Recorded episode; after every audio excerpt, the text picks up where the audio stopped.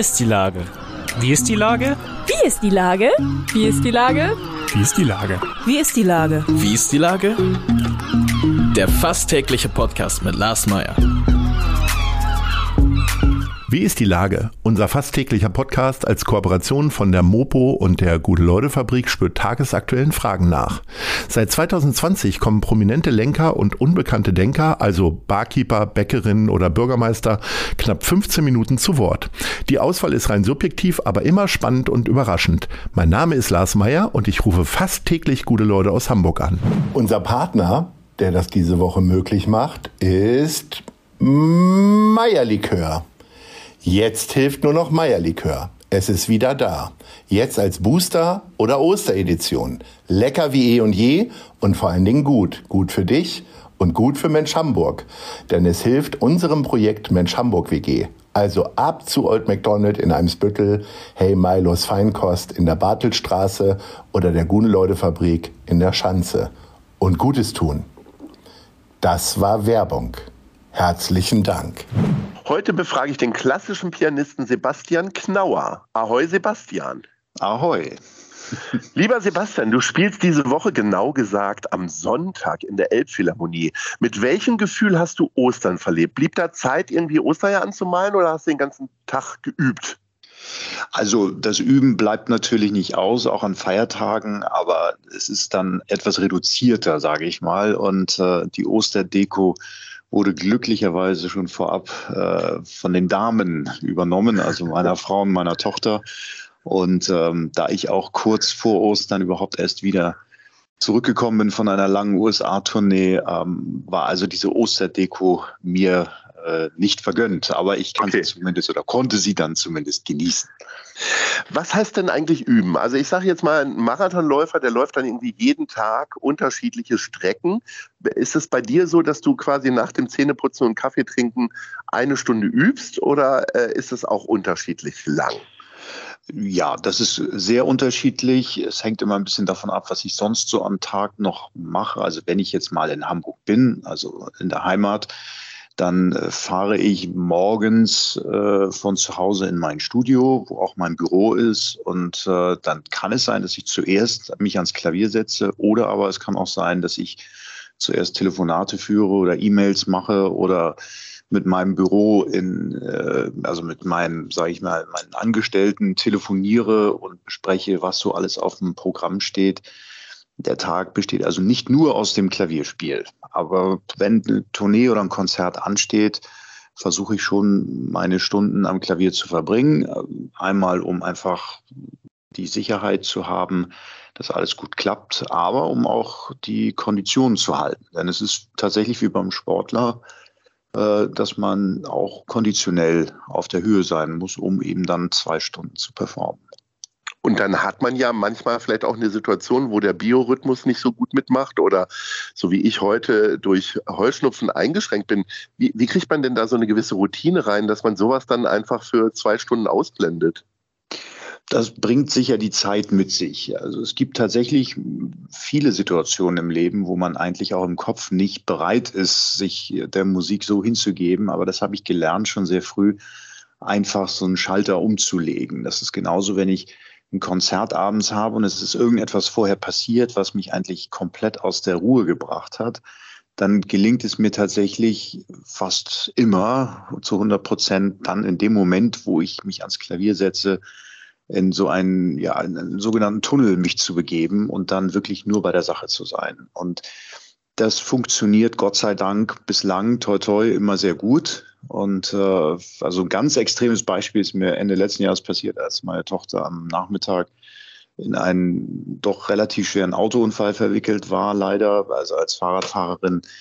Und ich am Abend noch in der Leishalle auf die Bühne musste. Und das hat mich natürlich sehr mitgenommen, weil ich auch zu dem Zeitpunkt dann, jetzt ist Gott sei Dank wieder alles okay, aber zu dem Zeitpunkt war eben noch nicht klar, ob es noch Verletzungen gibt, eventuell, die nicht äußerlich sichtbar waren. Nicht? Und insofern ist mir aber trotzdem gelungen, dann am Abend äh, für zwei Stunden irgendwie so konzentriert zu sein, dass es dann funktioniert. Und das Gleiche gilt dann auch, wenn ich in der Zeit äh, woanders bin. Also wie gesagt, ich war in Amerika und gerade Richtung Osten, also hierhin zurück, ist dann ja diese Zeitverschiebung etwas schwerfälliger zu ertragen, da man Stunden verliert. Und wenn man dann morgens Hamburger Zeit um acht aufsteht, ist es gefühlt dann erst zwei Uhr morgens. Und das, ja, aber trotzdem, man muss dann eben durch, äh, auf Durchzug stellen und dann sagen, Konzentration, jetzt geht's los. Und dann kann ich auch in dem Moment gut üben.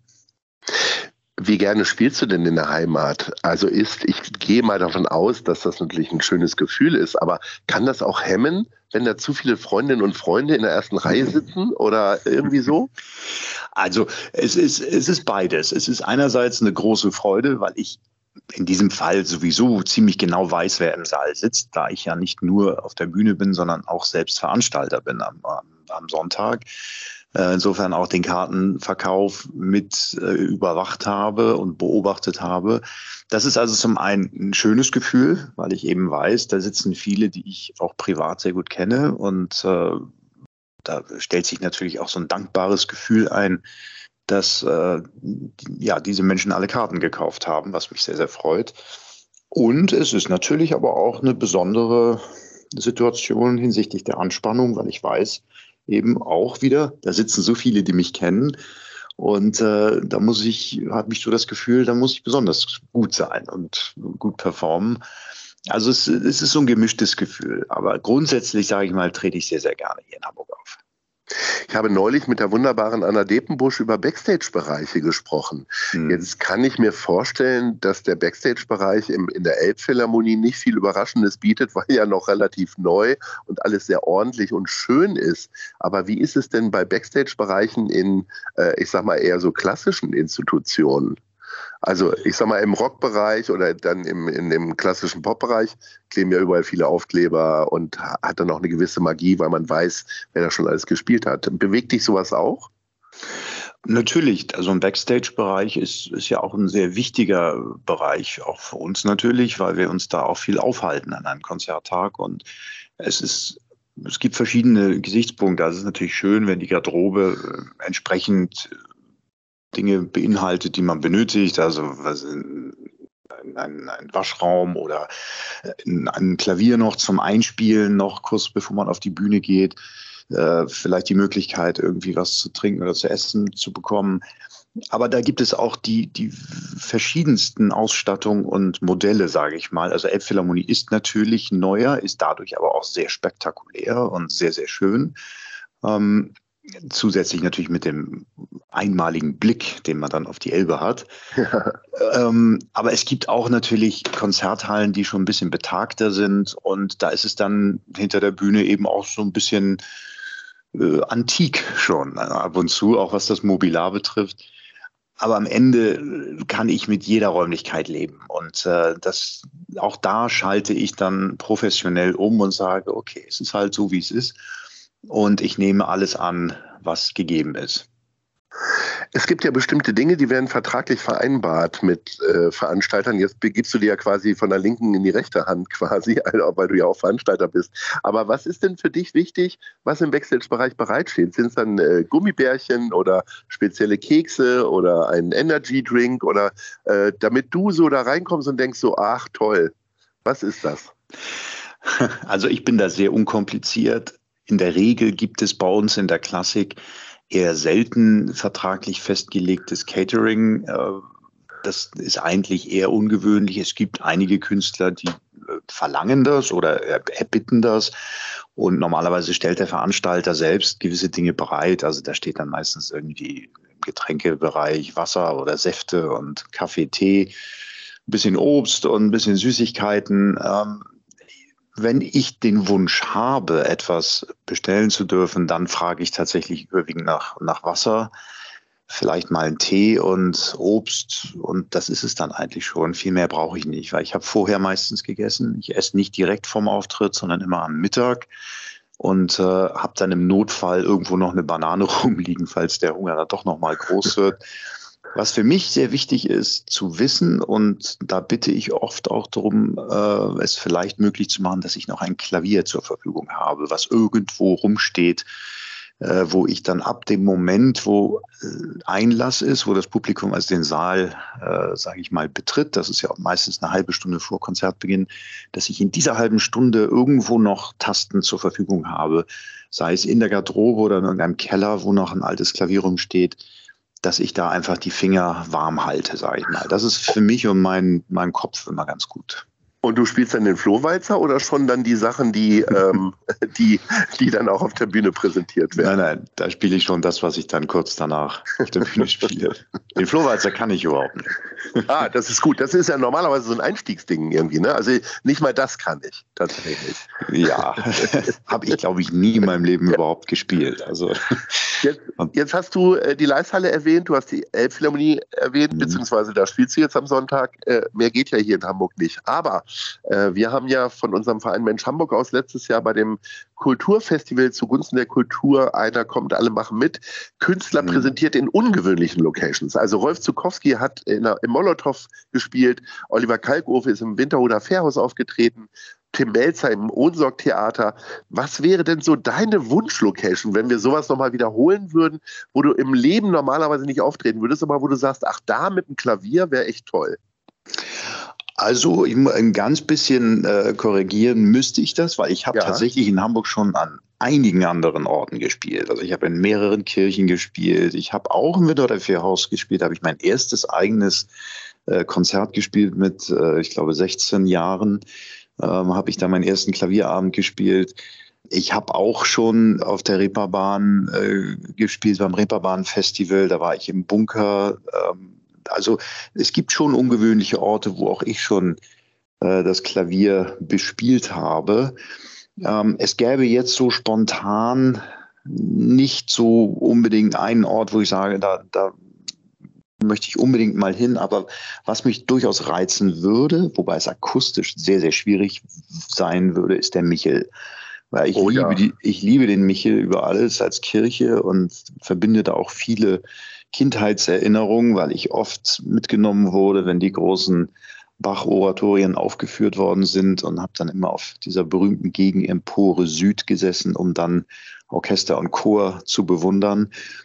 Und äh, da, da ist einfach so eine tolle Atmosphäre. Das ist natürlich mit dem Echo, sage ich mal, dem Nachhall für ein Klavier etwas tricky. Ja. Aber das, das ist so nochmal so ein Ort, wo ich eben noch nicht selber gespielt habe. Das könnte mich auch nochmal interessieren. Jetzt zeige ich mich als komplett Unwissender an. Würdest du dir denn zutrauen, auch Orgel zu spielen? Oder ist, also das ist ja ein Unterschied wie hm. zwischen Bohlen und Kegeln, ne? Also schon eine andere Sportart quasi, ne?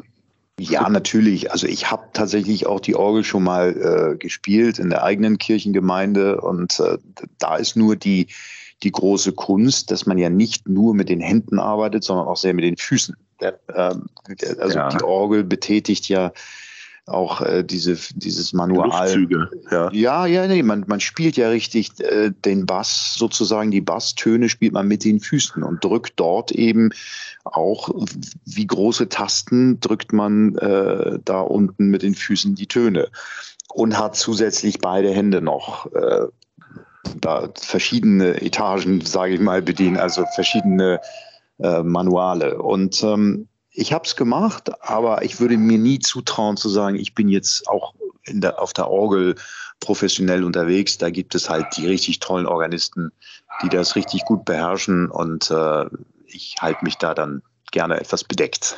Sehr schön.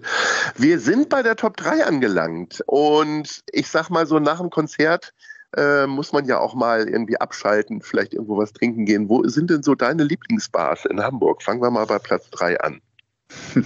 Also ich bin äh, grundsätzlich kein großer Bargänger in der eigenen Stadt, gebe ich zu.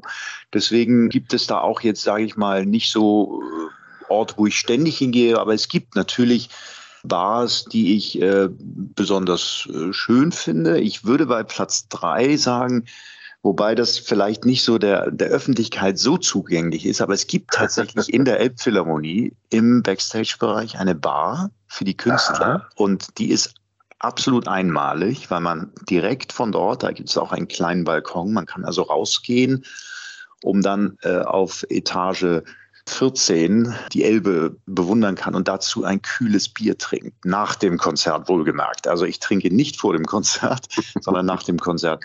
Und das ist eine Bar, die ist einmalig und ich muss sagen, die ist großartig. Aber es ist ja an dir als Veranstalter und Künstler am Sonntag einfach alle deine Fans da mal reinzubitten. dann, dann, kriegt die Elbphilharmonie wahrscheinlich ein bisschen äh, ja, auf der Stirn. Also Platz zwei. Es gibt eine Bar, die ich äh, sehr schätze, die ich auch äh, sehr schick finde. Das, die nennt sich Bar Noir. Die ist ähm, unterhalb des äh, Restaurants Tortue. Und ja. äh, da bin ich oft gewesen und das ist, sage ich mal, auch so von der Räumlichkeit etwas, was mich durchaus anspricht. Und ähm, da gehe ich gerne hin, wie gesagt, wenn ich mal eine Bar besuche. Ja, aber die Getränke sind da wirklich sehr gut. Also die wissen, was sie da tun. Das äh, ist ja nicht ja. immer so in allen Bars, dass die Getränke gut gemixt sind, sondern dass die Bar vielleicht nur gut aussieht. Aber da kommt ja. beides zusammen. Ja. Darf ich sagen aus eigener Erfahrung. Platz 1. Ja, das ist eine Bar, die ist ziemlich neu und ich war erst einmal dort, aber es hat sofort einen bleibenden Eindruck hinterlassen. Das ist die neue Bar im Hotel Fontenay oben.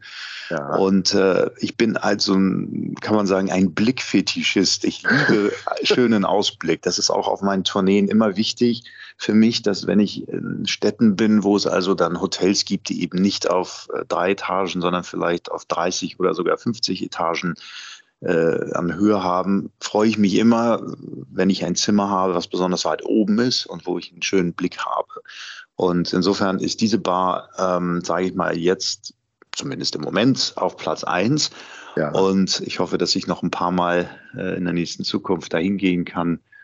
Und äh, ja, also es sind eher so, sage ich mal, vielleicht klassische Bars in dem Sinne, die Bars, die früher, sage ich mal, besucht worden sind in meiner jüngeren Zeit auf der Ripperbahn zum Beispiel in irgendwelchen Clubs, wenn man noch spät äh, ein, ein, äh, ein Getränk zu sich nehmen wollte das habe ich so ein bisschen abgestellt, war ja nun leider auch zuletzt überhaupt alles gar nicht mehr möglich. Und ich hoffe, dass die meisten Bars weiter überleben und auch überlebt haben, die, die man halt von früher noch kennt. Und da drücke ich natürlich allen Bars die Daumen.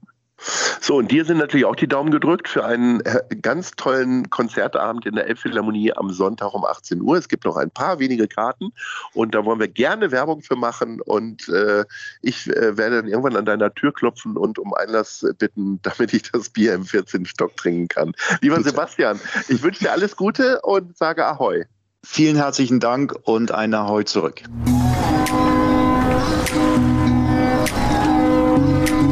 Eine Produktion der Gute-Leute-Fabrik in Kooperation mit der Hamburger Morgenpost.